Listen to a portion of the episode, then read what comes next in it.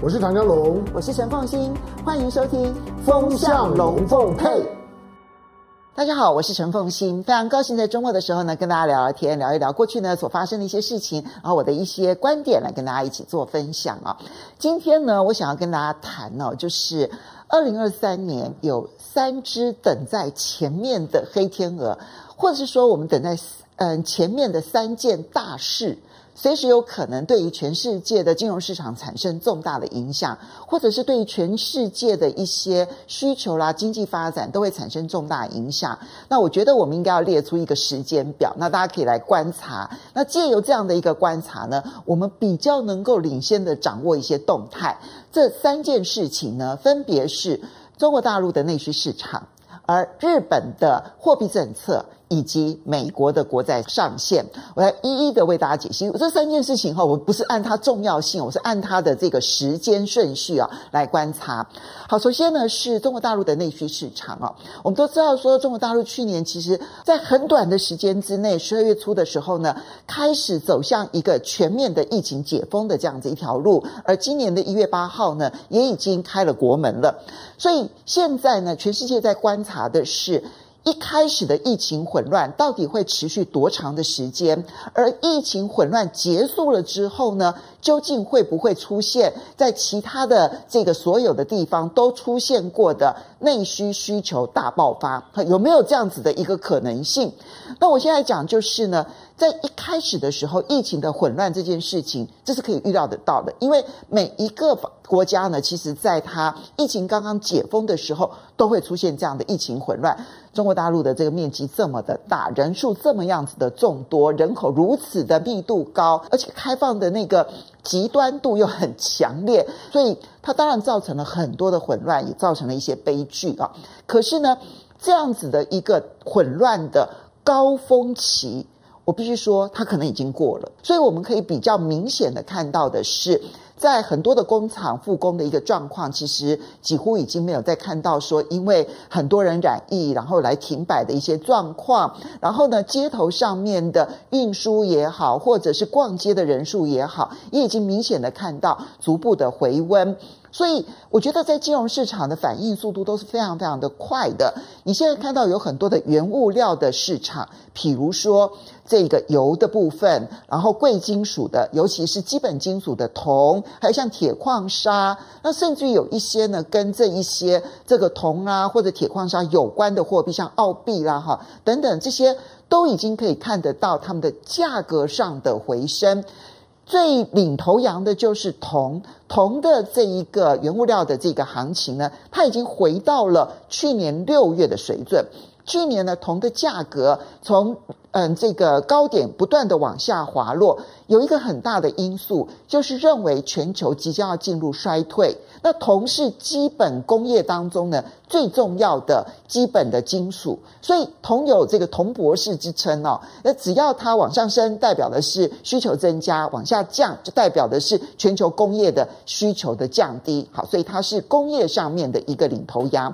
这里面反映的其实就是，诶，看起来中国大陆的疫情的这个混乱的高峰期好像已经过了。那接下来就是，那它会不会出现内需大爆发呢？因为大家都知道出口市场、外贸市场不好。其实台湾其实也很清楚，台积电的法说会也说了，上半年衰退，下半年回升。所以上半年全球的这个贸易量是不会有太好的表现的。那么这个时候只能靠的就是各个地方的这个内需能不能够把它撑起来。好，那中国大陆的内需市场到底能不能够出现像当初欧洲的解封、美国的解封，然后所出现的那一个需求大爆发呢？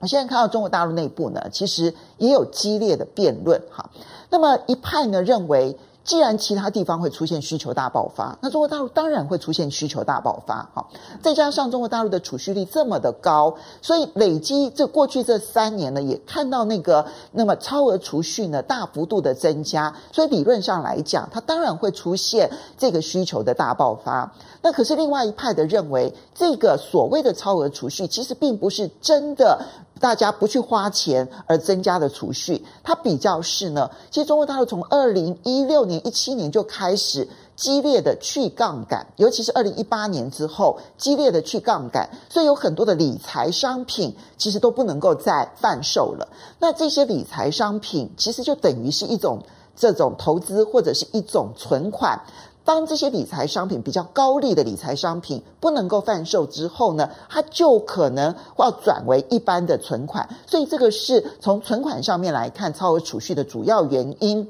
好，这两派在激烈辩论。那么，但是从这个我们的角度来看的话，其实第一个观察点当然是农历春节。农历春节期间，中国大陆的消费跟二零二二年、二零二一年相比是增加吗？那增加的幅度是多少？其实那是一个很重要的去观察它的需求有没有大爆发的很重要的关键时刻。如果说它的需求没有办法出现明显的上升的话，那中国大陆今年的经济可能就不会那么样子的好看。好，那影响所及，其实对于全世界在预期未来的经济发展的时候，都会产生很大的冲击。最近，其实你看到几个市场啊，它是因为中国大陆的解封而带动的一个经济预期而上涨的股市，譬如说。香港的股市跟欧洲的股市可能就不见得会继续的表现那么的亮丽，但反过来说，如果那个数据非常的亮丽的话，那么不只是这一些预期可以在中国内需市场。快速提升的过程当中，有机会受惠的这些公司呢，可以持续。我觉得更重要的是呢，它对于全世界的原物料价格就会产生更强烈的刺激效果。那么，当原物料价格可能会因此而上升的时候呢，这个时候对于全世界的通货膨胀可能就会带来一个比较大的物价上涨的压力。这一点呢，其实后续它就会影响到全世界的央行，像美国联准会，他觉得说，哇，你看我好不容易把这个物价呢控制到了一个这个开始往下滑的这样子的一个水准啊，那么应该可以看到控制通膨奏效了吧？可是如果说今天这边原物料有了第二波的行情的时候呢，这时候会不会有二次通膨？就要小心注意了哈，这是第一个观察指标，这件二三月的时候就可以看得出来。第二个观察指标呢是日本的货币政策，日本呢其实是那种超级宽松货币政策呢，其实已经执行了相当长的时间，十年了啊，十年下来呢，它当然带给了日本呢，其实有大量的超发的一些货币哈。可是也带来了很多后遗症，哈，就包括了它的负利率政策啦，那么带来的那个整个整个通货的这个问题。好，所以呢，现在呢，它已经到了一个必须要转折的时间点，因为它已经连续好几个月，它的这个物价 CPI 消费者物价指数，它的年增率其实是远超过日本所设定的百分之二的目标。那你已经超过了这个目标，我如果继续宽松下去，对于日本人来讲，这一个通货膨胀并不是加薪带来的通货膨胀，而是呢进口的成本增加所带来的通货膨胀，这怎么受得了呢？所以它非要转向不可，可能就要跟着英国、欧洲转向货币紧缩。而这个货币紧缩呢，一旦出现了之后，它是两面刃啊。一方面它可以带动日元的上涨，但是呢，它也可能使得日本在所有的债务的利息负担大幅度的增加。那么到底承受得住，承受不住？因为他四月啊，他的现任的央行总裁黑田东彦就要下台了。黑田东彦呢是坚持的一个超级宽松派。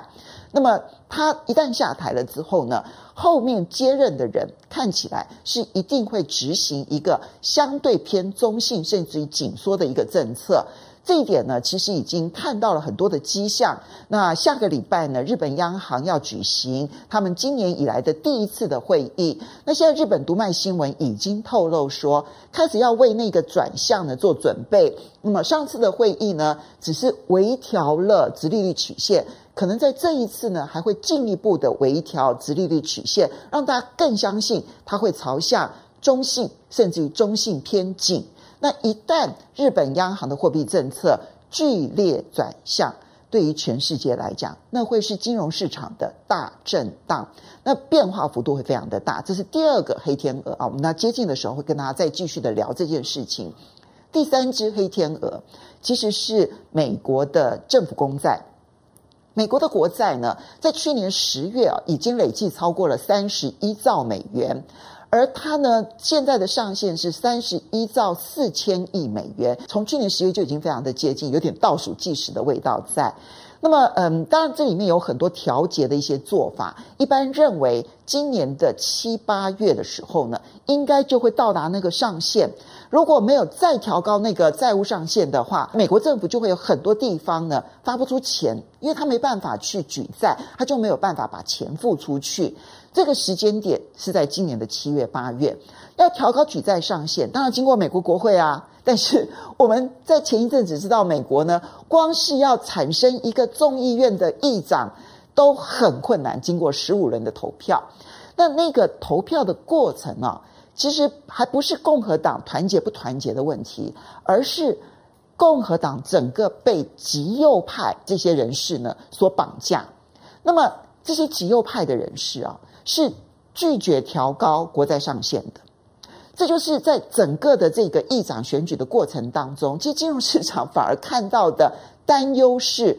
哇，那这样子的美国国债，如果到七八月之前没办法再调高上限的话，它会不会再一次的上演政府关门啦？可能有部分的债务违约这么严重的状况？哈，过去我们看到美国的国会都会悬崖勒马。在最后关头的时候呢，诶，就大家达成共识，把那个美国国债上限再往上提，让美国政府不至于违约。可是现在的美国政治是一个非常政党对立的一个美国政府，它的国会跟行政部，尤其共和党跟民主党的这个这个彼此之间的关系如此的糟，在众议院它也不见得会有共体时间这样子的一个做法。